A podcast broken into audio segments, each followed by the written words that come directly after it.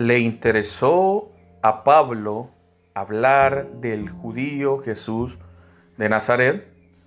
¿O qué tipo de Jesucristo en la traducción errada de Mesías que hacen a través de la palabra griega Cristo, nos habla eh, Pablo?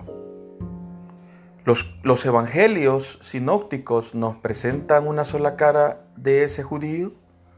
Juan varía con respecto a la descripción que hacen los evangelios sinópticos?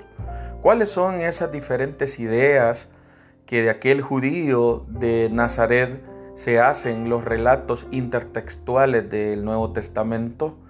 Es importante discutir y no afirmar plenamente los conceptos elaborados dogmáticamente por la iglesia.